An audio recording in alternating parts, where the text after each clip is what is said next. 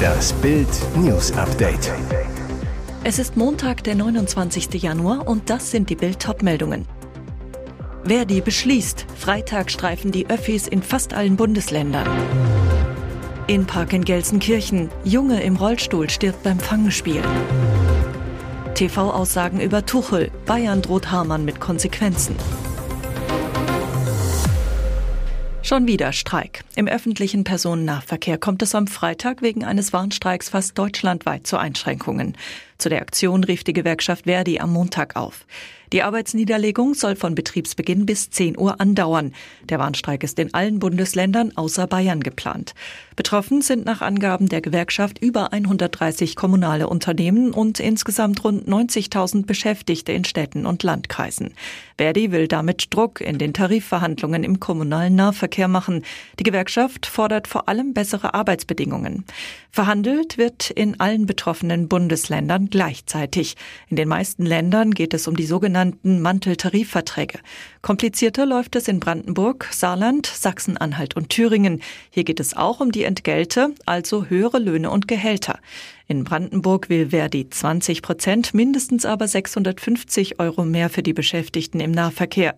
Die Laufzeit des Tarifvertrags soll zwölf Monate betragen.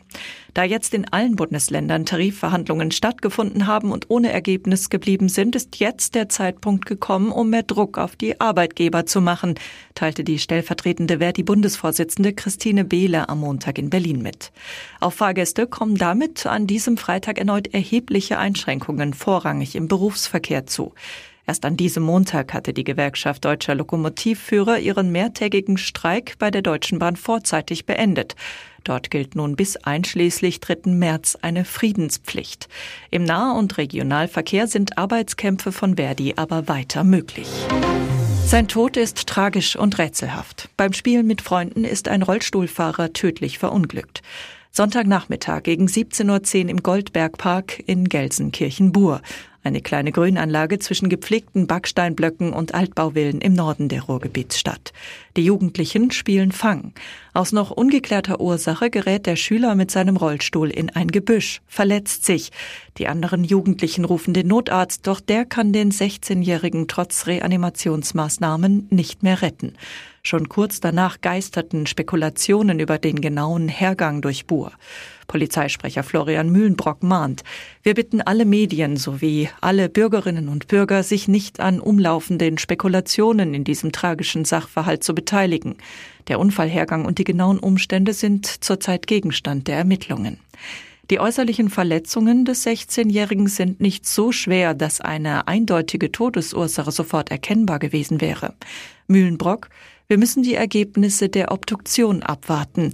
Denkbar wäre neben inneren Sturz- oder Aufprallverletzungen auch eine internistische Todesursache wie Herzversagen.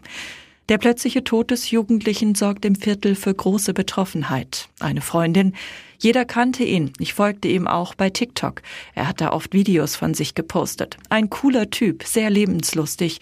Wir haben ihn gefeiert. Unvorstellbar, dass er nicht mehr da ist. Jetzt schlägt der FC Bayern gegen Didi Hamann zurück. Die Münchner haben mit einem Statement auf ihrer Website auf die Attacke des Sky-Experten gegen Thomas Tuchel reagiert. Der ehemalige Spieler des deutschen Rekordmeisters hatte den Bayern-Trainer in der Sendung Sky 90 kritisiert, weil dieser bei einem Fanclub-Besuch in Heidenheim auf Nachfrage eines Besuchers erklärt hatte, dass ihn in Zukunft ein Job im Ausland reizen würde. Hamann nannte Tuchel unter anderem das größte Missverständnis seit Jürgen Klinsmann.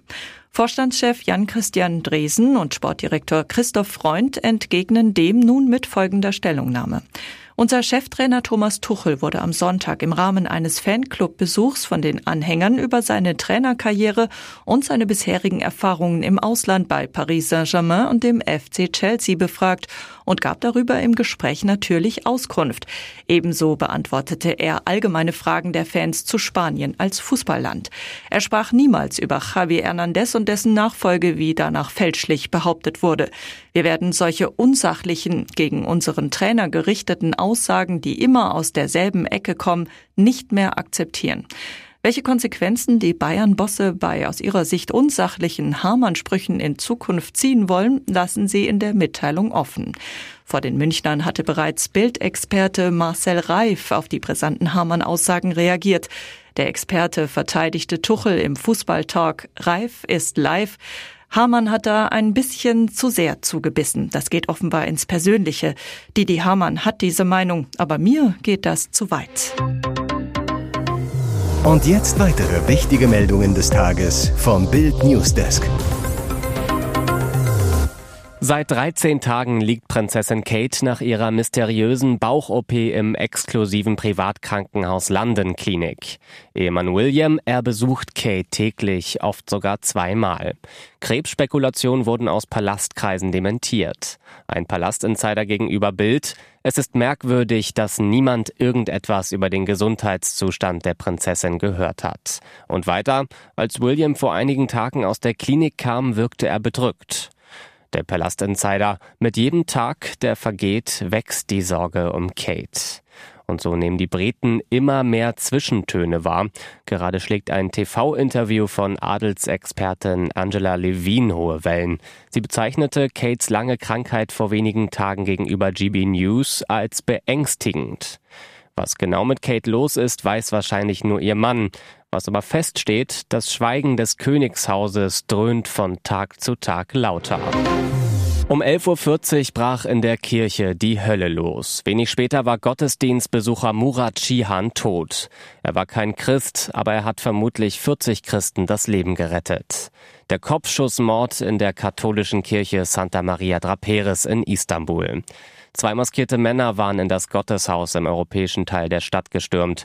Zunächst hatten sie Murat niedergeschlagen, ihn dann mit einem Kopfschuss hingerichtet. Die Überwachungskamera nahm alles auf.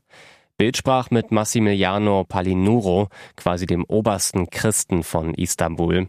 Palinuro war zum Zeitpunkt der Tat nicht in dem Gotteshaus. So hat der Geistliche die Bluttat rekonstruiert. Murat betrat die Kirche, als der Gottesdienst bereits lief.